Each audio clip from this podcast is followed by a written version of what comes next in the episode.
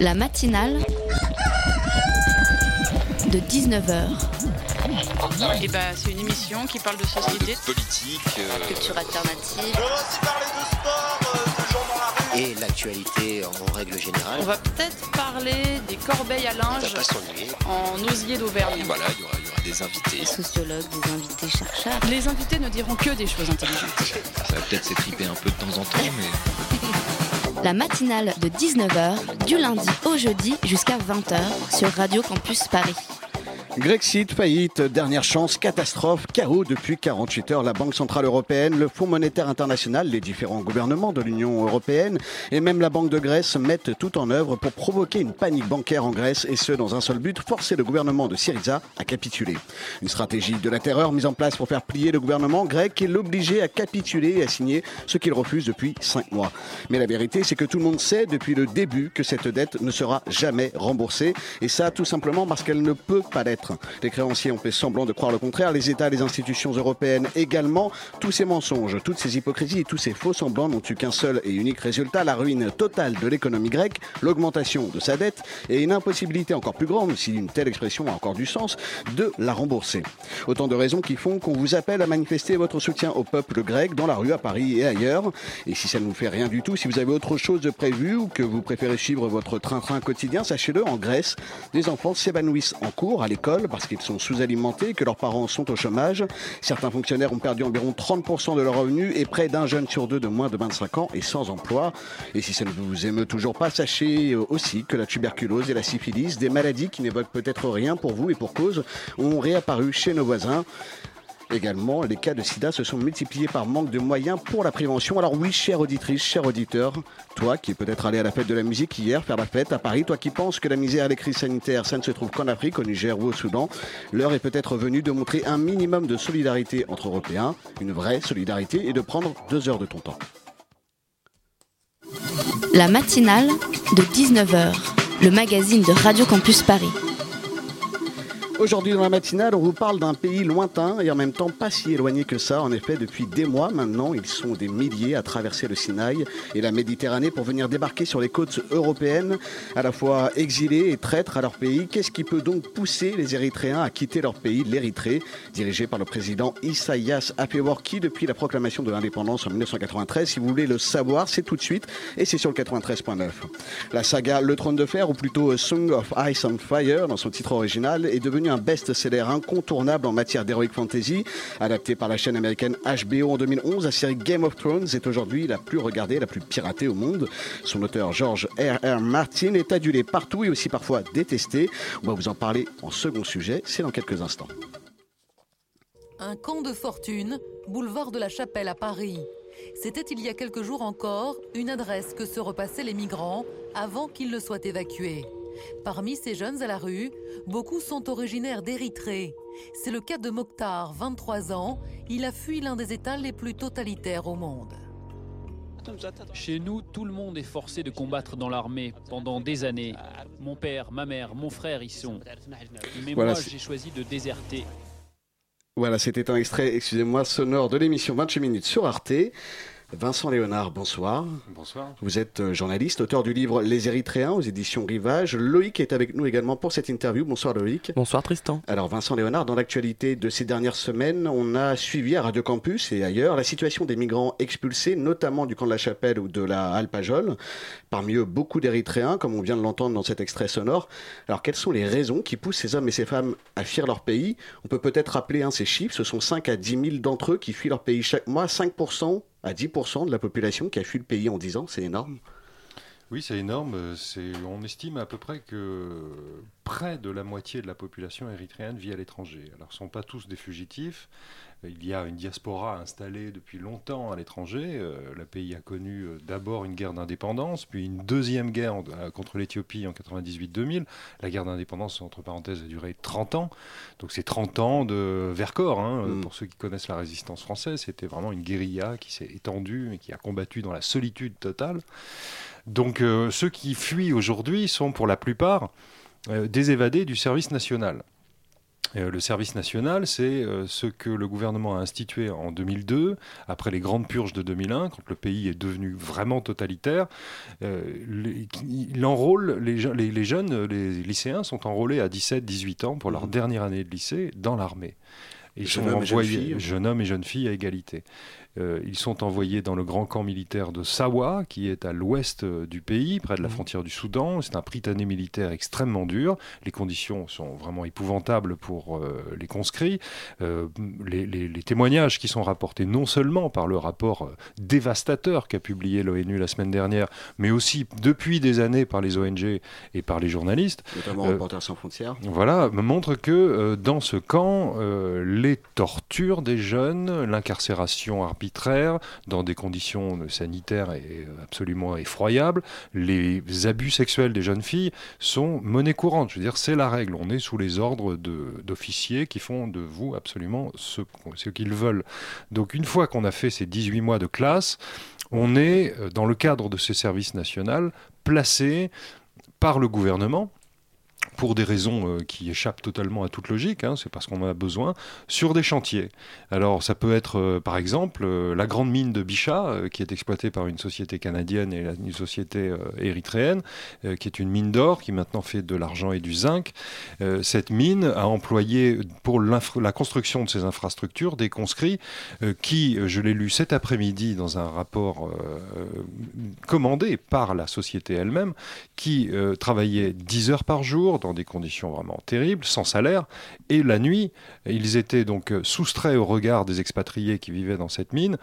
Euh, ils étaient enfermés dans un local et ils étaient attachés la nuit. Et ils retournaient travailler 10 à 12 heures sur le chantier. Voilà. Donc voilà les conditions de vie de tous les Érythréens. Alors ceux qui ont le plus de chance ou qui sont les mieux pistonnés, ils ont euh, une place dans un, institut technologique, par exemple, euh, en ville, à Asmara, où ils sont placés dans une administration, dans un ministère, ils sont comptables. Mais de toute façon, ils ne choisissent pas leur métier. Ils ne choisissent pas leur lieu d'affectation. Ils ne sont quasiment pas payés. Je veux dire, c'est à environ 30 dollars par mois dans un pays où on estime que le besoin pour une famille, c'est de 300 dollars. Donc, euh, vous imaginez, euh, on peut dire par exemple que, allez, disons, si en France on avait besoin d'un minimum vital de 1500 euros par personne, là, ce serait 150 euros par mois.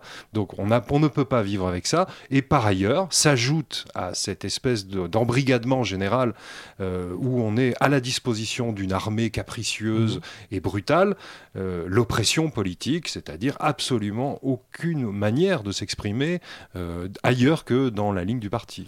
Alors justement, le pays est dirigé par un homme fort, Isaias Afwerki, euh, c'est le, président érythréen. Est-ce que vous pouvez nous expliquer euh, qui est cet homme?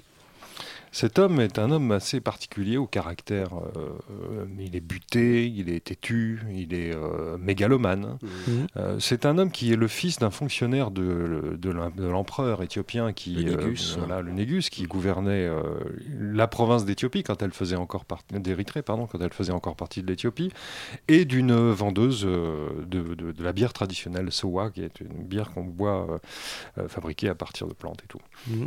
il a été élevé dans une fratrie de neuf enfants dans les rues d'Asmara, donc c'était un gamin des rues, qui était connu pour être un peu brutal et puis aussi vengeur. Enfin, il allait euh, régler des comptes, euh, c'est lui qui allait castagner euh, la bande d'en face quand il y avait un plan à compte à régler. Très vite, il a manifesté son caractère militant, il a été envoyé en, Éthiopie, à Addis Abeba, à l'Institut d'ingénierie, alors que l'Érythrée était occupée donc par l'Éthiopie et qu'un mouvement rebelle commençait à faire le coup de feu depuis plusieurs années mhm. dans les montagnes contre l'occupation éthiopienne. Mhm. Euh, dans ces dortoirs de l'université d'Addis Abeba, il était connu que c'était un réservoir de rebelles et ceux qui étaient d'origine érythréenne étaient souvent noyautés par un parti clandestin qui était l'émanation de la rébellion euh, de l'époque, la rébellion indépendantiste. Et très vite, au bout de 9 à 10 mois, il a quitté ce dortoir et clandestinement, il a gagné avec quelques amis le Soudan, où se trouvait la barre arrière des indépendantistes. À partir de là, sa carrière au sein du mouvement indépendantiste a été fulgurante. C'était un homme qui, était, qui avait le goût du secret, qui est un habile manœuvrier, je dirais pas qu'il est intelligent, mais disons qu'il a l'intelligence stratégique de savoir défendre ses intérêts. Mmh. Donc très vite, il a commencé à contester, disons, les vieux barons qui géraient une rébellion d'émanation nationaliste arabe euh, dans le dans, la, dans l'esprit du nasserisme euh, qui s'inspirait plutôt du FLN algérien qui était armé et soutenu par le Yémen de l'époque et par la Syrie. Euh, donc il a très vite vu que tout ça était surtout destiné à enrichir un certain nombre de, de, grands bourgeois auditeurs c'est le Front de Libération Nationale le mouvement armé qui a combattu pour l'indépendance d'Algérie voilà. Donc il a lui très vite compris qu'il fallait restructurer tout ça avec quelques amis proches il a noyauté l'intérieur du pouvoir dans la guérilla. Il a été envoyé en Chine pour parfaire son éducation politique. Parce qu'il est quand même euh, à tendance à formation maoïste en fait. Alors voilà, c'est ça. En 66-67, il a euh, suivi les cours de l'Académie militaire de Nankin. Et euh, pour les auditeurs, je rappelle que 66-67, c'est le cœur de la révolution culturelle dans la Chine maoïste, c'est-à-dire les purges, les gardes rouges. voilà, c'était vraiment l'enfer totalitaire. il en a tiré un certain nombre de leçons quand il est rentré, il a fondé un parti clandestin à l'intérieur du parti, avec quelques proches, euh, qui petit à petit a pris le pouvoir dans la guérilla. Il a mené une guerre interne, il a mené des purges, des règlements de compte sanglants à l'intérieur de la guérilla, jusqu'au moment où, dans les années 70, il a pris la tête euh, du seul mouvement qui était encore là, qui était extrêmement bien organisé par ailleurs, euh, qui, dans les territoires libérés par les rebelles, organisait des écoles, des maternités, euh, voilà, les, rebelles érythréens euh, étaient, des libérateurs non seulement du territoire, mais aussi des esprits et de cette vieille tradition, des vieilles traditions archaïques. Donc il a petit à petit gagné sa légitimité, et contre toute attente et contre tout le monde, cette rébellion, le Front populaire de libération de l'Érythrée, le FPLE, a gagné et obtenu l'indépendance de l'Érythrée en 1991, euh, en s'alliant avec les rebelles éthiopiens qui, eux, se battaient contre le Mengistu. le deal était euh, vous libérez, enfin les, Éthiopiens libèrent Addis Abeba et font tomber Mengistu, et en contrepartie, on vous soutient, on vous donne des armes et des soutiens logistiques, et vous, nous, vous nous donnez l'indépendance. C'est comme ça qu'il est devenu le héros euh, d'une longue lutte d'indépendance. Héros. Voilà. Donc euh, c'est aujourd'hui un homme qui s'est installé à la tête du pays, qui est convaincu qu'il est dans le vrai, qu'il a choisi une voie originale, et comme il a un caractère très ombrageux, taciturne, plutôt porté sur l'araki, qui est le pastis local, mhm. euh, il est capable, face aux diplomates étrangers, à la fois d'une grande analyse et d'une grande lucidité sur la situation, et aussi de délires psychédéliques dans lesquels il peut partir dans la même conversation. Donc quelqu'un d'extrêmement irascible et d'imprévisible mhm. et de capricieux. Et même ses amis ne savent plus comment gérer cet homme. Il est euh, j'ai un fonctionnaire érythréen qui a travaillé sous ses ordres m'a dit il y a quelque chose d'exaspérant chez lui, c'est que il, va vous toujours vous apprendre, vous dire que vous, ce que vous faites est pas bien. C'est-à-dire qu'il sait toujours mieux que vous comment il faut faire. Ici, s'il était dans une cabine de studio, il expliquait, il expliquait au, réalisateur comment il faut faire pour bien réaliser. en même temps, il y a ce régime de terreur qui fait que personne n'ose euh, contester. Mais c'est ça. Hein. C'est-à-dire, c'est une espèce de, vous savez, c'est un peu comme un père brutal, un, un, type qui bat ses enfants, quoi. Et alors les enfants l'aiment, mais euh, bon, ils peuvent pas contester. Ça dans l'extrême brutalité. Il y a cette espèce de traumatisme un peu psychotique chez On les On est un peu comme ça avec nos réalisateurs. Très bien, vous avez exemple. Sur quoi euh, se base ce, pays, euh, ce régime qui est totalitaire? Comment est-ce qu'il fonctionne? Mais D'abord et avant tout sur le mythe de euh, l'autosuffisance et de la solitude du peuple érythréen. Les Érythréens ont vécu pendant 30 ans euh, une guérilla de libération contre un régime, contre l'une des plus grandes armées d'Afrique. Hein. L'Éthiopie de mmh. Mengistu a d'abord été, euh, quand c'était l'empereur, soutenu par les États-Unis dans le cadre de la européenne. Voilà, dans le cadre de la guerre froide. Mmh. Puis ensuite, ils ont été soutenus par l'Union soviétique. Des combattants cubains sont venus combattre euh, contre la rébellion érythréenne. Bref, ils étaient vraiment oubliés par tous et, méprisés par tous. On a toujours cru qu'ils allaient se faire écraser, qu'ils c'était rien du mmh. tout. Or, ils ont gagné la guerre. 30 ans, euh, c'est très long pour euh, une résistance euh, et des guerriers et ça des maquisards. C'est un peu le cas aussi. Hein. Vous dites qu'ils étaient oubliés, mais c'est toujours le cas. Là, vous nous parlez quand même d'un pays qu'on surnomme la Corée du Nord africaine. vous parliez tout à l'heure d'une multinationale canadienne. Voilà, ça veut dire que malgré le fait que euh, ce pays soit euh, classé comme l'un des pays les plus totalitaires au monde, euh, on a des multinationales occidentales, notamment européennes, qui n'hésitent pas à faire, à faire. Oui, très peu hein, quand même. Très peu. Aujourd'hui, on en entend relativement parler quand même, relativement peu parler dans les médias de, oui, cet état totalitaire. Bah oui, oui, je sais bien. Mais Comment ça se fait? bien, Bienvenue dans mon monde. J'ai envie de vous dire, ça fait dix ans que je travaille dessus, et aujourd'hui, les mêmes, enfin pas vous, mais les mêmes qui me posent des questions, les directeurs de journaux mhm. ou qui font des éditoriaux émus sur l'Érythrée euh, m'ont refusé des sujets pendant des années en me disant mais ça n'intéresse personne. Et Donc c'est la part des gouvernements, pourquoi il n'y a pas plus de réactions? Est-ce que c'est euh, comme dans le cas du Soudan, par exemple, où il y a un mandat d'arrêt international euh, contre le chef d'État, mais qu'au final, on se dit, bon, il est dans tous les dossiers internationaux de l'Afrique, donc on préfère le laisser en place? Enfin, c'est quoi? Oui, alors il y a un peu de ça.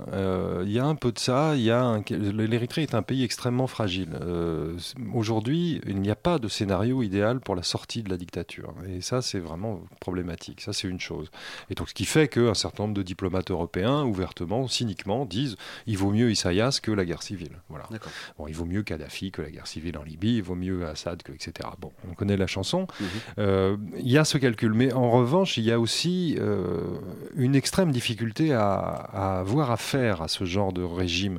Ce sont des menteurs, Euh, ce sont des gens qui ne tiennent pas leurs promesses, ce sont des gens qui, sont, qui, qui, qui font preuve d'une mauvaise foi extrême tout en étant convaincus de leur bonne foi. Donc c'est très difficile pour un diplomate d'avoir affaire et de dealer avec eux. C'est difficile de négocier avec eux, c'est difficile de discuter, de leur faire signer. Pour vous donner un exemple, en 2014, ils ont signé la Convention internationale contre la torture et, ils en sont fiers et ils l'affirment. Et aujourd'hui, la politique qu'ils mènent, ils disent que c'est au nom des droits de l'homme. Donc euh, voilà, on, est, quand même dans un monde parallèle assez délirant. Donc c'est difficile d'avoir affaire à eux. Donc les diplomates agissent hein, sur le terrain. On a une ambassade de France toute petite. hein, euh, Il y a une ambassade euh, allemande, allemande etc. Euh, bon.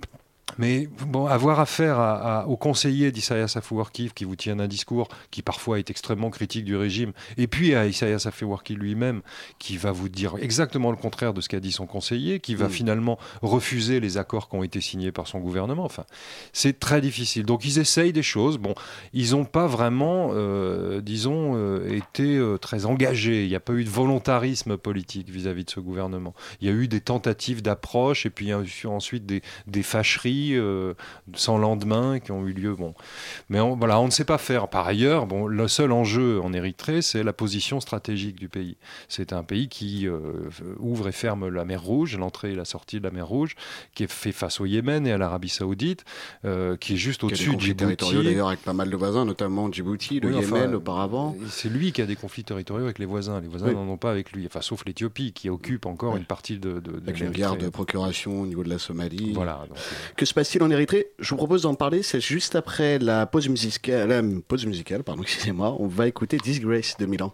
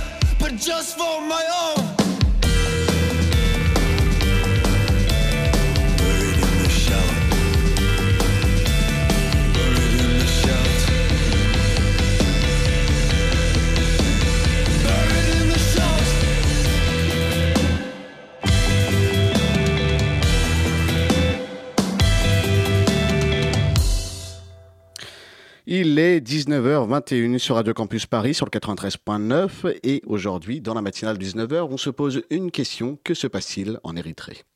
La matinale de 19h du lundi au jeudi jusqu'à 20h sur Radio Campus Paris.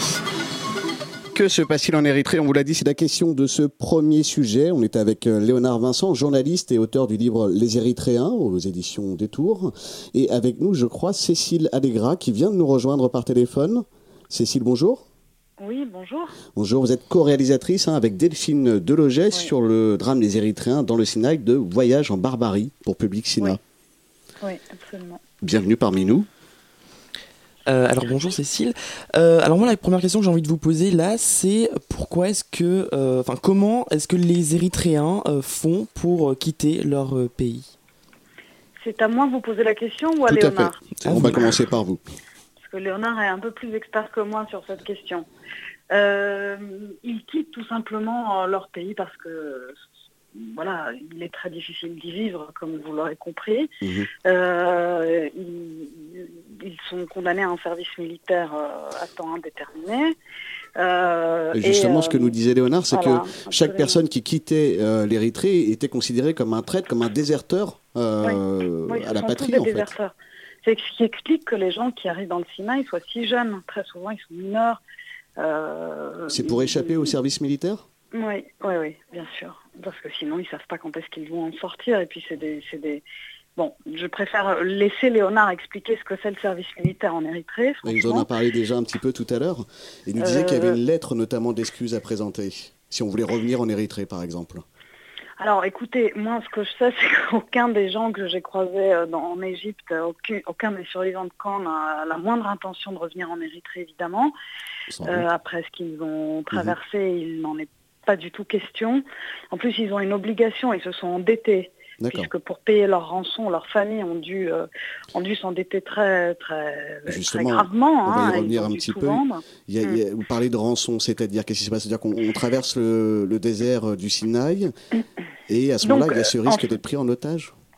Donc en fait, à- au moment où ils passent la frontière, euh, euh, ils essayent d'atteindre les camps de réfugiés les plus proches, qui sont au Soudan, qui sont Al-Shagrab et Kassala.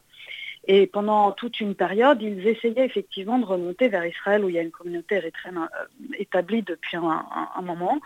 Euh, ça, ça s'est produit jusqu'à à peu près 2009. Au tournant 2009-2010, les, tra- les- les passeurs se sont transformés en tortionnaires. D'ailleurs, on ne sait pas exactement pourquoi euh, précisément à ce moment-là. Ils ont commencé à les torturer pour obtenir des rançons très élevées, euh, qui peuvent aller jusqu'à 50 000 dollars. Et donc, euh, plus aucun Érythréen maintenant ne souhaite euh, traverser le Sinaï. Ce que je veux dire, c'est qu'il faut bien comprendre qu'ils n'y vont pas d'eux-mêmes. On vient les chercher. Le trafic s'est inversé. Les trafiquants se sont organisés avec toute une chaîne logistique qui s'appuie sur une tribu notamment qui s'appelle les Rachaïda, une tribu du delta du Nil, pour pouvoir les, les, les kidnapper euh, soit juste après la frontière, euh, soit aux abords immédiats des camps de réfugiés, et les déporter vers le nord euh, dans des, dans des camions, dans des, dans des pick-up, euh, enfin un petit peu comme du bétail. D'ailleurs, le voyage est très éprouvant. C'est devenu un vrai business, en fait. Oui, oui, c'est devenu un business très bien rodé. Il y a, il y a les, les, les, les- exécutants qui sont les, bédouins du nord-est du Sinaï qui, euh, instaurent, euh, les, enfin, installent les maisons de torture, les camps de torture. Enfin, plus maintenant, mais on y reviendra. Euh, et, et puis torture, concrètement, recrutent des petites mains pour, pour torturer leurs 10, 20 Érythréens qu'ils ont à demeure. Et puis, il faut les torturer d'autant plus durement qu'il faut renouveler le cheptel. hein. Donc plus on les torture et plus vite, en, principe, plus vite ils payent et plus vite on peut en faire rentrer d'autres. Et qu'est-ce qui se passe vous quand on avez peut les, gens qui, qui transportent, évidemment. Et puis, y a-t-il des donneurs d'ordre C'est toute la Mm. question. Donc euh, voilà, est-ce que à un moment en Érythrée, voilà, euh, dans, dans un rapport de 2011, l'ONU indiquait euh, qu'un général de la province de l'Ouest, qui aujourd'hui n'est plus général de la province de l'Ouest, qui s'appelle Tekla Manjous, était euh, à la tête, enfin, était la tête pensante, disons, de ce trafic.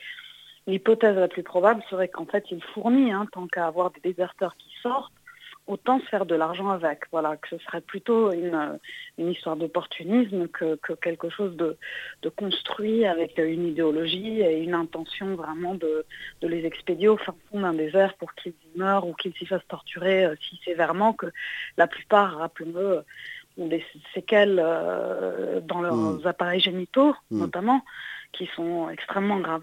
On va revenir justement à ces fameuses maisons de torture. Léonard, vous vouliez ajouter un mot? Non, oui, Cécile dit bien euh, que le, trafic euh, est assez mystérieux, c'est-à-dire qu'on ne sait pas exactement euh, comment il s'organise. On sait comment ça fonctionne parce qu'on connaît les témoignages des victimes, mais la, logique mafieuse générale qui va des frontières de l'Érythrée jusqu'au camp de torture du Soudan, du Soudan, pardon, d'Égypte et aujourd'hui de Libye est extrêmement obscure. il y a un certain nombre de passeurs érythréens, il y en a d'autres qui sont égyptiens, il y a des intermédiaires en Suisse, en Europe, qui touchent de l'argent. Euh, l'argent des rançons est parfois envoyé en Érythrée. Euh, voilà, tout, ça mériterait beaucoup de lumière et un mmh. travail d'investigation assez sérieux, ce à quoi on essaye de s'atteler avec euh, Cécile et d'autres d'ailleurs. Euh, par ailleurs, euh, le, général Manjous, effectivement, n'est plus à la tête euh, de la province de l'Ouest et il était le commandant des gardes frontières. il était le grand chef de la contrebande parce que c'est comme ça que le président érythréen Isaias Afwerki maintient ses généraux dans une espèce de stratégie et d'équilibre de la terreur. Ils font chacun exactement ce qu'ils veulent dans leur province. Manjous est aujourd'hui en disgrâce, mais le trafic n'a pas reculé. Et celui qui est en charge de la frontière aujourd'hui, a pris la tête de la contrebande. Euh, la contrebande, c'est euh, bah, essentiellement du carburant, euh, des biens, parfois des armes. Donc les hommes et les déserteurs font partie de tout ça. Et puis enfin, il y a quelque chose qui est très connu pour sortir d'Érythrée. Il suffit de payer 5000 dollars à un officier de l'armée, il vous passe dans le coffre de sa voiture. Voilà, ça, ça existe et ça existe depuis longtemps et on le sait très bien et les, autorités, les autorités érythréennes le savent très bien. Cécile Allegra, allez-y.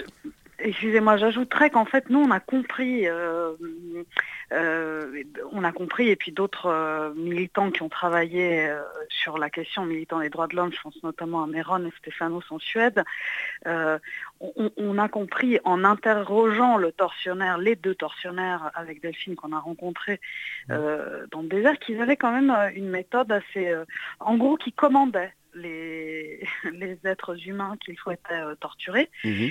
euh, qu'il y avait un centre de dispatching, on peut appeler ça comme ça, euh, dans la région d'Assouan, qu'il y avait des points de passage qui étaient utilisés, assez précis. donc on a eu quand même quelques précisions sur, euh, sur la manière dont ça fonctionnait. Et c'est vrai que ça ressemble un peu à un, marché euh, aux bestiaux ou marché aux esclaves, si vous voulez. Si ce n'est que l'esclave, vous ne le torturez pas, vous le faites travailler. Mais donc voilà, disons qu'au moment où ils, achètent l'otage qu'ils vont torturer, il, il, a un certain prix, qu'au moment où cet otage arrive dans le Sinaï, il a un autre prix, qu'au moment où, et d'ailleurs les trafiquants du Sinaï se les revendent entre eux parfois, obtiennent une certaine somme, se disent je ne vais pas arriver à en tirer plus, le vendent à un autre trafiquant. Enfin, voilà, c'est. J'ai une question quand même. Qu'est-ce qui se passe quand euh, les personnes, les otages, ne peuvent pas acquitter la rançon? Ils meurent, ils, euh, ils sont tués. Voilà, ils sont tués. Et hum, on estime à 12 000 le nombre de personnes qui seraient mortes dans le, dans le désert du Sinaï, des suites de, sévices absolument indicibles, puisque vous avez compris que c'est des sévices que les tortionnaires pratiquent toutes les heures, mmh. pratiquement. Euh, les, survivants décrivent des rotations entre leurs leur, geôliers, des gens qui rentrent, euh, qui se fatiguent, qui ressortent et qui, qui donnent le change à quelqu'un d'autre qui va venir euh, voilà, euh, torturer au chalumeau, à l'électricité, c'est du non-stop, c'est inconcevable vraiment. Hein. Et euh, donc, quand vous ne payez pas, bah, vous êtes achevé à la barre de fer et jeté dans une fosse commune. Voilà ce qui se passe pour ceux qui ne peuvent pas payer. Mais pour ceux qui peuvent payer, c'est pas beaucoup plus facile, si vous voulez, parce que évidemment, euh, ils, ont, ils sont tous torturés. Alors, mhm. ceux qui arrivent à payer vite le sont un petit peu moins sur la durée, effectivement. Et d'ailleurs, euh, c'est assez incroyable de voir que ces gens-là, une fois que vous les rencontrez, ils ne se sentent pas autorisés à parler de torture parce qu'ils se sont fait torturer que trois mois, alors que d'autres ont, souffert beaucoup plus. Donc il y a une sorte de hiérarchie dans les, dans les rescapés. C'est complètement dingue. Euh, mais surtout, il faut savoir que payer, ça ne vous garantit pas la vie. Puisque une fois que vous payez, vous êtes libéré. Et là, il y a deux autres options. Euh, il faut payer un bonus si on veut arriver au Caire. Là, en général, on a une chance d'y arriver vivant, sauf si on décède en chemin de, ces blessures. Donc le bonus, c'est de 3000 dollars quand même. C'est pas rien une fois qu'on a craché 30 000. Donc si on veut arriver déposé au Caire avec un système de navette mis en place par les trafiquants, voilà, voilà la somme qu'il faut débourser. Et sinon, euh, euh, les trafiquants relâchent les otages en plein désert et les otages vont errer dans le désert, qui est un- à la frontière, je le rappelle, avec la bande de Gaza. Donc ils vont aller vers les barbelés. se faire intercepter très probablement par une patrouille, de militaires, soit de, Patrouille de la police locale, Mhm. qui tire à vue. hein. Non, Donc, euh, Ah, attendez, du coup, il faut éclaircir quelque chose. C'est patrouille. euh, c'est qui exactement patrouille Égyptienne, d'accord. Ouais, ouais, Qui tire à égyptienne. vue, donc. Et, et pour, et pour l'Égypte, comme pour d'autres pays de, de- de cette région d'A- d'Afrique, un, clandestin n'a pas de droit. Un clandestin est un, est un illégal et euh, un hors-la-loi. Et à ce titre, il doit aller en prison et on peut lui tirer dessus. Alors ça va peut-être euh, paraître un peu naïf euh, ce que je vais vous dire, mais à la lueur de tout ce que vous êtes en train de nous révéler tous les deux ce soir, en même temps vous nous le révélez, mais vous ne nous le révélez pas vraiment non plus, parce que c'est quelque chose qui est su euh, d'énormément d'organisations, d'ONG, de pays, de militants euh, depuis des années. Comment ça se fait? Non, pas vraiment. hein. Non? Non. Bah, ben non, non, non. Moi, je, C'est quelque chose en qu'on ignore ça- du coup? Vous voyez bien, vous en parlez aujourd'hui pour la première fois. donc nous, pendant nous, oui, nous, nous, on le découvre, mais j'imagine quand même Non, que d'autres journalistes, et- d'autres ONG, Report- Reporters sans frontières et d'autres ONG euh, ont Non. fait un énorme travail sur l'Érythrée. Non, sur l'Érythrée, c'est autre chose. Je vous parle du trafic. L'Érythrée, vous voyez, il faut. Ce que je veux dire, c'est que le trafic a été peu investigué Mhm. parce qu'il concerne quatre pays, dont deux sont des dictatures et le reste, ça peut être discuté parce que voilà, vous avez euh, l'Érythrée. Euh, euh, avec Isaias Afewerki, vous avez El-Béchir, Omar El-Béchir, hein, qui n'est pas du tout un enfant de cœur, Al-Sisi en Égypte, bon, sous le coup d'un mandat d'arrêt international, d'ailleurs, on le. Voilà, et la Libye, euh, et la Libye euh, qui, qui- qui est en Qui est pleine en guerre civile. voilà, donc vous avez quand même un, un casse-tête diplomatique assez important et des gens qui fuient qui sont déjà complètement euh, dans la paranoïa totale, parce qu'en Érythrée, Léonard l'a bien expliqué, on ne peut pas parler librement, on ne peut pas agir librement. Donc euh, quand ils sortent, euh, ils ont déjà cette culture de l'omerta. Alors je peux vous, vous dire que quand ils sortent des camps, en- encore plus. C'est-à-dire, nous, on a, eu, on a interviewé des, des gamins qui, à un moment, nous regardaient et nous disaient, mais qui êtes-vous? Et ça faisait quatre jours qu'on leur Hmm. parlait normalement. Et ils se posaient encore la question de savoir si on n'était pas peut-être des infiltrés du régime. On ne savait pas bien. Enfin, vous voyez, vous Hmm. êtes dans une paranoïa permanente qui fait. explique que ça, on en a, on a, il y a des militants qui ont fait un travail extraordinaire. Léonard Vincent en a parlé euh, du trafic dans le Sinaï euh, le premier en France. Et en même temps, c'est pas vrai que les ONG euh, les, les- peuvent beaucoup agir. Il n'y a pas beaucoup d'ONG. Personne n'est allé dans les voir les camps de torture parce que c'est interdit d'accès. Et on- euh, avec Delphine, on a été quand même euh, les seuls à aller si près. euh, et euh, sous, les bombes. Euh, euh, Voyage en Barbarie, on le rappelle, pour Public Sénat. Oui. Je vais Et donc, si vous voulez, il n'y a pas de, il y a pas de, ce, n'est de pas quelque travail, chose ouais. dessus. Il faut encore, euh, Il faut il encore faut en encore parler. faire un, un travail de vulgarisation, oui, et puis de, de tra- et puis de poursuite de, de- de l'enquête sur la question. Ça, Et c'est sûr. notamment, notamment, il y a Voilà. un blog sur lequel on peut, euh, qui est régulièrement alimenté, c'est le vôtre, Lé- Léonard. Vincent. Euh, peut- Lesérythréens.com. Lesérythréens.com. On va rappeler hein, l'adresse voilà, pour nos auditeurs. Je vais malheureusement euh, devoir mettre fin à cette interview qui est très intéressante. On est pris par le temps, malheureusement. Euh, Merci quand même. Merci à vous deux d'avoir répondu à nos questions sur ce plateau. Merci beaucoup. Cécile Allegra, je rappelle, vous êtes la co-réalisatrice donc, avec Delphine Deloget sur le drame des Érythréens, donc dans le Sinaï, de Voyage en Barbarie. Euh, Oui, il faut quand même dire une chose, même oui. si vous êtes pris par le temps, c'est que cette méthode de torture, ça se propage. Euh, il y a des maisons de torture en Libye, au Soudan et au Yémen, et que si on continue à ne pas agir effectivement sur les réseaux des trafiquants, vous allez avoir une sorte de grande antichambre de la torture qui va se créer de l'autre côté de la Méditerranée, avec des naufragés. Les naufragés qui arriveront sur les côtes euh, européennes euh, seront des polytraumatisés avec des, des séquelles euh, absolument qu'on n'aura jamais vues euh, jusqu'à présent, si vous voulez. Donc il faut, voilà, c'est maintenant qu'il faut agir. Bah, écoutez, en tout cas, sur Campus, on continuera d'en parler. Merci beaucoup. Merci.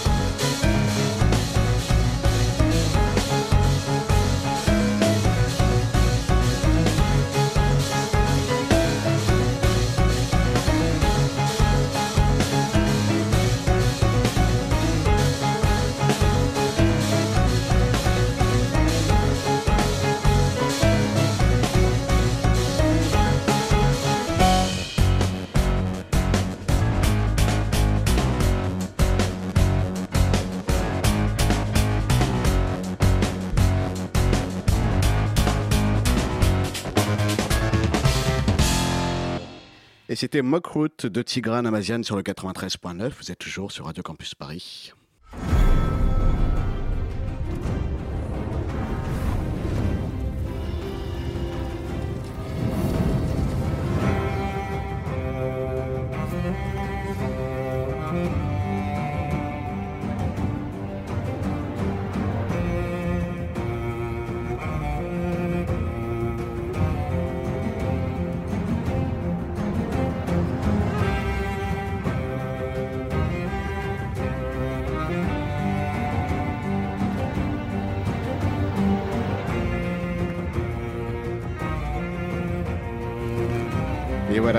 Connaissez tous maintenant, euh, j'imagine, en tout cas la plupart d'entre vous, ce très beau générique. On ne vous le présente plus, c'est celui de Game of Thrones, la saga du trône de fer, donc l'adaptation en série euh, de l'œuvre de George Martin, euh, une adaptation par la chaîne américaine HBO en 2011 et c'est la série, on vous le rappelle, aujourd'hui la plus regardée et surtout la plus piratée au monde.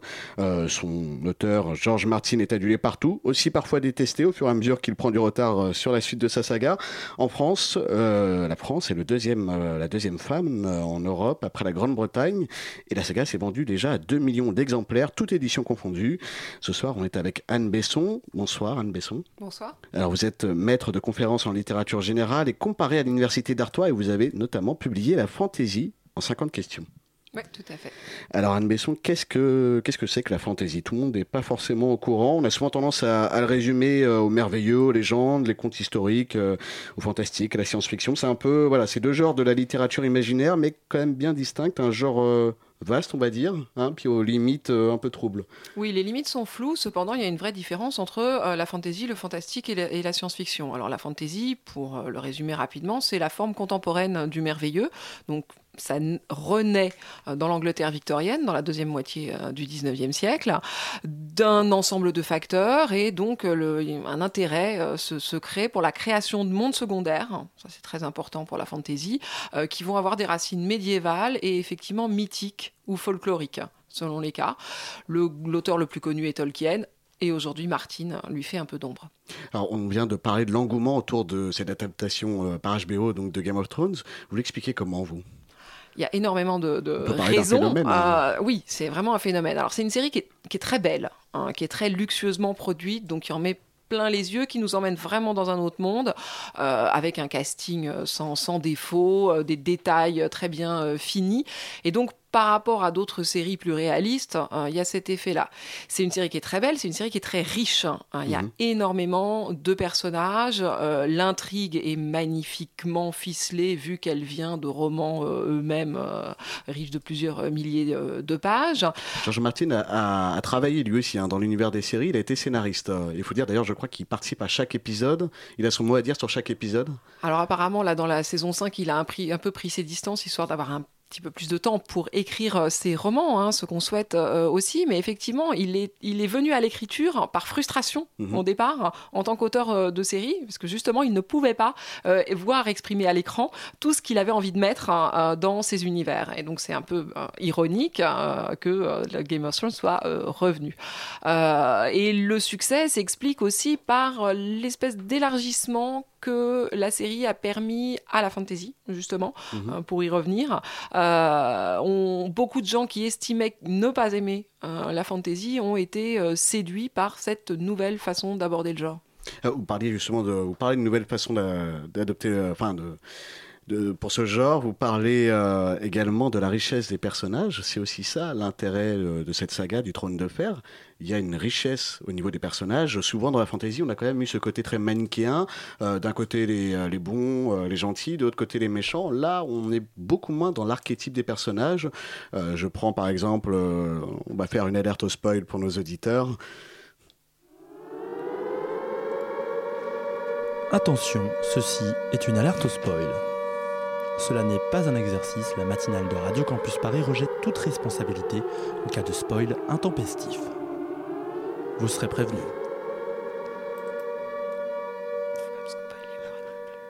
Voilà, un très petit spoil, mais euh, j'allais prendre justement l'exemple de Jamie Lannister, euh, qui apparaît au début de la saga comme le grand méchant, et puis euh, finalement on s'aperçoit, donc le régicide hein, dans la saga, on s'aperçoit qu'il est quand même pas si méchant que ça.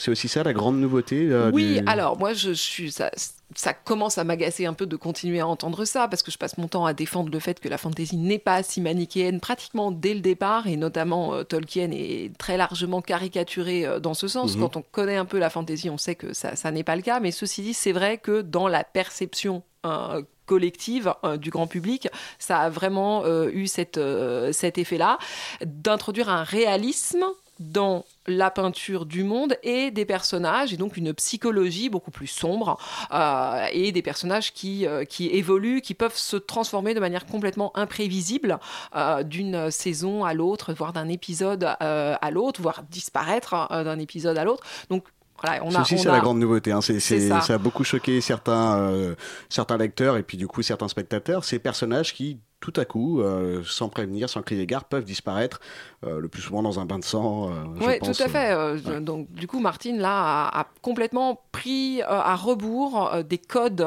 euh, qui étaient très ancrés, des codes de la sérialité et des genres populaires, hein, qui disaient voilà, que les personnages qu'on avait installés, qu'on avait pris du temps à mettre en place afin que les, personnes, que les, que les spectateurs s'y attachent, ne pouvaient pas disparaître. hein. Euh, et donc ça, effectivement, ça rajoute un frisson euh, qui euh, fait partie euh, du, du phénomène hein, et qui incite à suivre.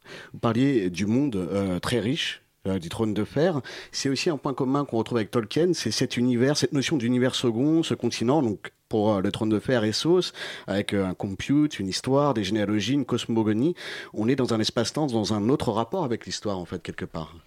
c'est une façon euh, effectivement de raconter l'histoire d'un autre monde euh, et euh, Tolkien et Martin ont également pour point commun donc non seulement cette ampleur spatiale euh, de leur monde Essos et Westeros et, et- et l'ensemble des cités etc et une profondeur temporelle hein, euh, qui chez, chez Martin se dévoile progressivement actuellement avec les dans la série le chevalier errant. Oui tout à fait et donc on, on On revient, sur de la la dynastie Targaryen, de la fameuse guerre civile. Euh. Et justement, on voit aussi qu'il y a pas mal de clins d'œil historiques. Euh, la guerre Oui. des deux roses euh, en Angleterre, le Black Dinner en Écosse, euh, Bravos qui est une espèce de Venise. Oui, il y a un syncrétisme historique. Alors, le, on, on sait que le, le- un des- une des grandes influences de, de Martine, c'est le roman historique. hein. Hein, donc, c'est en cela qu'il se distingue vraiment euh, des codes de- jusqu'alors habituels euh, en fantasy, c'est qu'il injecte justement une très forte dose de réécriture historique euh, dans cet univers de fantasy et il réussit à mélanger très bien donc un certain nombre d'allusions aux, aux événements que, que vous venez de citer. Mais alors ça va vraiment hein, de l'Antiquité, de Sparte, du mur d'Adrien jusqu'à jusqu'au début de la Renaissance, des intrigues shakespeariennes, etc. libres. Oui, tout à fait. Euh, donc, on, on a euh, quand même, on ne peut pas parler de quelque chose de vraiment historique puisque euh, ça couvre des, des siècles entiers qui se retrouvent euh, mixés dans, dans son univers. Donc, il mélange ça avec un certain nombre de, de choses qui sont très typiques, hein, qui sont des clichés, des topoïs de la fantasy, mais qui nous apparaissent sur un autre fond. hein, les, les dragons, hein, quand ils arrivent, ils arrivent, ils sont une légende dans un monde qui ressemble à une espèce d'histoire alternative, hein, et le merveilleux arrive donc comme une espèce de surprise hein, dans ce monde-là. C'est aussi un des ingrédients de la réussite de Game of Thrones? Tout à fait, on s'habitue progressivement euh, à ce retour euh, du merveilleux. On arrive dans un monde qui ressemble à l'histoire. Et puis petit à petit, même si on n'aimait pas la fantaisie au départ, euh, on apprend euh, à, à- à s'attendre Mhm. et à attendre ces éléments. Les, les dragons grandissent très lentement, les marcheurs blancs arrivent très lentement. J'essaye de ne pas spoiler, mais voilà. C'est aussi une des caractéristiques, hein, on l'a souvent noté autour de cette saga. Il y a un certain respect vis-à-vis des lecteurs qui au début devançaient euh, les spectateurs de la série, qui maintenant se retrouvent devancés par les spectateurs, parce qu'on voit que la série a, a rattrapé euh, les livres. Mhm. C'est aussi un peu la crainte des, des fans de euh, George Martin, c'est qu'il n'arrive pas à terminer, euh, qui s'éparpille un peu. Ça a été beaucoup Oui. reproché. Ça a été parfois assez violent au niveau de la réaction de ses fans, sur son blog notamment. euh, il y a eu euh, des menaces de mort, euh, des insultes. Et voilà, il y a un peu la peur, euh, soit que l'auteur décède avant la fin de, de son œuvre, soit qu'il s'éparpille, notamment à travers la saga, à travers d'autres œuvres. Oui, tout à fait. Bon, alors en même temps, on ne peut pas euh, l'attacher euh, à sa chaise, hein, euh, contrairement à ce que semblent souhaiter effectivement certains fans. Cette crainte, elle est justifiée. c'est quelque chose qui arrive très souvent dans les grandes sagas populaires et notamment en fantasy. L'exemple de Robert Jordan est encore frais dans la mémoire de chacun. C'est l'auteur de La Roue du Temps qui donc est mort sans avoir terminé. il avait comme Martine euh, l'a dit, euh, laisser suffisamment de scénarios euh, pour que son œuvre puisse être reprise et terminée par un autre. Parce que George Martin connaît déjà la fin hein, de son œuvre. Oui, selon son éditeur. Bien sûr, oui, oui, oui, oui, oui, Il connaît en tout cas les grandes lignes du scénario. Le problème, c'est qu'à chaque fois qu'il écrit un livre, il semble qu'il y en ait de nouveaux qui surgissent hein, sous sa plume. Enfin, au départ, il était, se perd dans son univers quelque part. censé faire une trilogie. Ouais. Alors ça encore, c'est quelque chose d'absolument classique, hein, hein, les, cycles qui ne cessent de grandir euh, parce que euh, leur auteur euh, met de plus en plus de choses au fur et à mesure qu'il écrit. Mhm. il invente de nouveaux personnages. Chez Martin, c'est très impressionnant. À chaque fois qu'il invente un nouveau personnage, il lui crée toute une, toute une histoire. même si le personnage est, vraiment destiné à disparaître. Est-ce qu'il n'y a pas le risque de se perdre dans ses propres mmh. développements quelque oui, part Oui, tout à fait, tout à fait. Et Bon, en même temps, c'est ce qu'apporte le livre par rapport à la série. C'est cette euh, liberté du temps, de l'errance, euh, de, du livre qui grossit, de l'univers qui s'enrichit euh, au fur et à mesure des mots. on a quelque chose de beaucoup plus précis, de beaucoup plus profond, de beaucoup plus riche dans mhm. le livre que dans la série. On a souvent eu tendance, dans les médias notamment, à dire que Game of Thrones voilà, pouvait nous apporter une certaine lecture sur notre monde. Vous êtes d'accord avec cette idée? Qu'est-ce que ça peut nous apporter euh oui, en partie. Euh, on, a tendance toujours à légitimer le besoin d'évasion, euh, qu'il soit, soit dans la fantasy ou dans la, science-fiction. À chaque fois qu'il y a un très gros succès, on dit oui, mais c'est parce que ça nous dit des choses sur notre monde. Alors effectivement, il y a énormément de choses qu'on peut rapprocher de, de, de, notre actualité ou de notre passé. il y a des leçons politiques. on a, il y a eu un, un, grand rapprochement qui a été fait entre l'Odyssée de Daenerys Dans les, dans les, déserts du Sud euh, et euh, les, euh, les guerres américaines dans les, les déserts. Avec les esclavagistes notamment. On On va pas relancer l'alerte la, spoil à chaque fois, sinon ça va nous faire perdre pas mal de temps. Mais oui, il y a cette idée de libérer les esclaves, donc la guerre d'abolition. Voilà, voilà, et il y a cette idée de la quête en même temps qu'on retrouve pas mal dans les personnages de George Martin qui est présente pour chaque personnage, qui est très important aussi, aussi dans la alors Ça, c'est voilà, c'est un, absolu de la fantasy. Puis bon, bah, du, roman d'aventure depuis, euh, depuis les épopées euh, d'Homère, hein, il faut bien qu'un personnage soit drivé par, euh, par quelque chose. Hein, et mhm. donc effectivement, Daenerys, c'est une espèce de, de quête de, de, liberté. Et en même temps, Daenerys, elle s'enlise elle est un peu à l'image aussi, euh, donc non seulement des armées américaines, même si elle est accueillie en libératrice, euh, mais aussi de, George Martin. Enfin, voilà, l'image même de George Martin qui, a, qui était censé amener euh, Daenerys à Westeros. En tout cas, c'est ce qu'on pouvait supposer au départ. Hein. C'est à, ça qu'elle était censée tendre. Et puis voilà, ça fait cinq saisons, cinq tomes que qu'elle passe son temps à prendre des détours. elle mm. apprend des choses, hein, certes. Hein. elle devient une souveraine, elle devient ce qu'elle doit devenir, euh, mais ça, là encore, ça lui prend euh, du temps. Et... Euh. et... alors maintenant que la série a rattrapé le livre, comment ça va se passer? Est-ce que George Martin va complètement lâcher les rênes aux scénaristes c'est ce qui semble être en cours, hein, puisque la fin de la saison 5, hein. voilà, c'est très nettement, enfin la saison 5, et en particulier la fin de la saison 5, c'est assez nettement écarté de ce qu'on avait dans, dans les romans. Ça a était progressif. Hein. les premières saisons étaient très fidèles. Hein, euh, et puis, euh, au fur et à mesure de la saison 2, et puis de plus en plus par la suite, euh, on s'est écarté. Et donc, on va avoir des espèces d'histoires parallèles. Ça va être pour moi très intéressant. Du coup, ça permet de lire le livre et de suivre la série en même temps. Oui, tout à fait. Et ça va être un phénomène pour le coup complètement inédit hein, mhm. de, de, développement parallèle et divergent de deux lignes d'histoire sur deux médias différents. Et justement, vous dites, euh, enfin, vous disiez à l'instant que voilà que ça allait devenir un phénomène très intéressant. Est-ce que l'adaptation d'une série, euh, d'une œuvre de fantasy en série, on peut pas espérer dans le futur, euh, voilà, qu'il y ait d'autres adaptations Il y, a, énormément, il n'y a pas que George Martin. Hein. on a pensé à Tolkien, il y a eu l'adaptation, la trilogie de Peter Jackson. maintenant, George Martin, il y a d'autres. il y a Alain Damasio, Jaworski en France avec ses récits du Royaume L'adaptation de Damasio est en cours. hein, Oui. euh, le, le- pour la de la du Horde du contrevent. C'est ouais. un peu une arlésienne, hein. on en parle depuis un certain temps pour l'instant. Bah, on voit des choses, hein, on Ouais. commence à voir des choses. Euh, actuellement, il y a euh, diffusé sur la BBC, euh, di- diffusé en Angleterre, je crois que c'est sur la BBC, avec de d'excellents échos, euh, l'adaptation du- d'un best-seller de Susanna Clark qui s'appelait Jonathan Strange et Noël, euh, donc, qui est euh, une, de la fantasy victorienne. Donc, effectivement, il y a tentative de développer d'autres euh, projets autour de la fantasy. Il y a eu aussi des projets, mais malheureusement avortés, autour de Neil Gaiman, American Gods. Euh, ça reste un peu difficile, ça demande un gros budget, euh, là encore, euh, pour que l'adaptation soit crédible visuellement. Il y a Oui, parce que la fantasy, ça demande énormément d'argent, c'est j'imagine. ça, il y a de gros problèmes techniques. C'est facile de mal faire Mhm. à une, une vision de, de fantasy. Il faut attendre d'avoir le budget et la technologie nécessaires pour euh, réussir quelque chose de, de- de vraiment bien. Sinon, ça vaut pas le coup. Sinon, ça, c'est, euh, ça nous fait euh, revenir aux séries. d'avant Game of Thrones, avec Xena la guerrière que j'adore, mais bon, voilà, Willow qui de était- Ridley Scott, qui était un échec notamment d'ailleurs, malheureusement. ça date un peu. Mais du coup, cette idée que, euh, voilà, que de plus en plus de public peut être séduit par, euh, à l'origine peut-être réticent à la fantasy, on a souvent euh, cette idée, cette image euh, des elfes et des nains qui gambadent dans la forêt. Euh, cette idée de l'adaptation en série, ce succès de Game of Thrones, est-ce qu'on peut pas y voir là-dedans l'idée aussi que la série permet de sensibiliser le public, un public plus large, à la fantasy Alors, la série est un très bon format pour la fantasy, si tant est que le budget et la technique soient là. Donc, euh, parce que justement, ça permet l'exploration d'un monde euh, et que on a besoin de temps hein, et d'approfondissement pour faire ça. Et euh, le, monde, hein, l'autre monde, c'est vraiment l'essence de, la fantasy.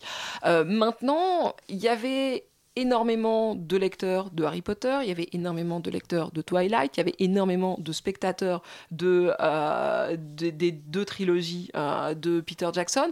Donc en fait, la fantasy, c'est quand même un phénomène qui a 15-20 ans et qui est relancé cycliquement par de nouvelles de nouveaux énormes phénomènes. Donc c'est vraiment quelque chose qui est plus durable qu'on ne pouvait le penser au départ. On a tendance à la réduire à un certain nombre de phénomènes, mais si on regarde hein, sur les, les 15 dernières années, ça n'a jamais cessé. Donc on peut euh, espérer d'autres œuvres Oui, tout à fait. Je cinématographiques. pense pas que ce soit parti pour s'arrêter. Vous pensez? Ouais. Ouais. Ouais, j'en suis persuadée.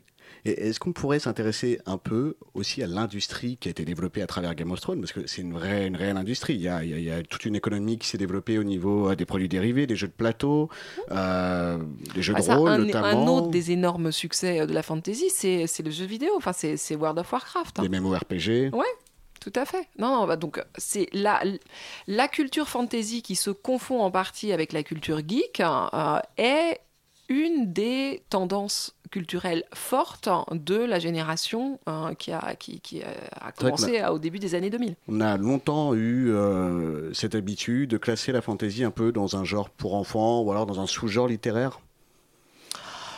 Oui, euh, on, on- bon, la, le, y a- la, fantasy est en partie un, genre pour enfants. C'est-à-dire qu'il y a toute une partie du genre qui est pour enfants, euh, mais on est aussi euh, dans, un, c'est un autre des phénomènes culturels d'aujourd'hui. Il y a la distinction est de plus en plus faible hein, euh, entre ce qui s'adresse aux enfants, ce qui s'adresse aux adolescents et ce qui s'adresse aux adultes. Il y a un phénomène qu'on appelle sociologiquement la juvénisation. Euh, C'est-à-dire qu'on est, moi j'ai 40 ans, je m'intéresse toujours aux mêmes choses que quand j'avais euh, 15 ans. Enfin voilà, on a le droit aujourd'hui, en vieillissant, de continuer à s'intéresser à ce qui nous a passionnés quand on était petit. Euh, Est-ce qu'on peut pas dire aussi que Game of Thrones c'est vraiment la série d'internet? Parce que moi par exemple je ne regarde jamais Game of Thrones et à chaque fois qu'il y a un personnage central qui meurt, euh, je ne peux pas passer à côté puisque sur Facebook tous mes amis réagissent, euh, machin est mort, euh, et ça crée une sorte de buzz à chaque fois, non? Il y a un effet communautaire effectivement très important autour de la fantasy autour des séries et euh, voilà lié au réseau euh, internet et les trois convergent de manière très puissante euh, autour de Game of Thrones effectivement. Et ce sera malheureusement le mot de la fin. Merci beaucoup Anne Besson d'avoir répondu à notre invitation sur ce plateau. Je rappelle que vous êtes euh, maître de conférence hein, en littérature générale et comparée à l'université d'Artois et que vous avez écrit, publié euh, La fantaisie en 50 questions qu'on peut se procurer en librairie. ou- Oui, tout à fait. Et euh, j'ai aussi euh, piloté le MOOC Fantasy, Ah. euh, dont les inscriptions viennent de se terminer, mais qui sera euh, sans doute rejoué au début de l'année 2016. hein, hein. donc vous, vous serez les bienvenus pour en apprendre davantage. On attend ça avec impatience. Pièces détachées est déjà dans le studio. Bonsoir, pièces détachées. Bonsoir la matinale. Alors, qu'est-ce que vous nous proposez ce soir? Alors ce soir c'est la dernière de la saison, donc euh, nous faisons parler les morts. Nous allons faire des interviews de metteurs en scène qui ne peuvent pas être là puisqu'ils sont décédés. C'est pratique. Voilà, mais comme ça ils ressuscitent. Merci beaucoup. Thank you.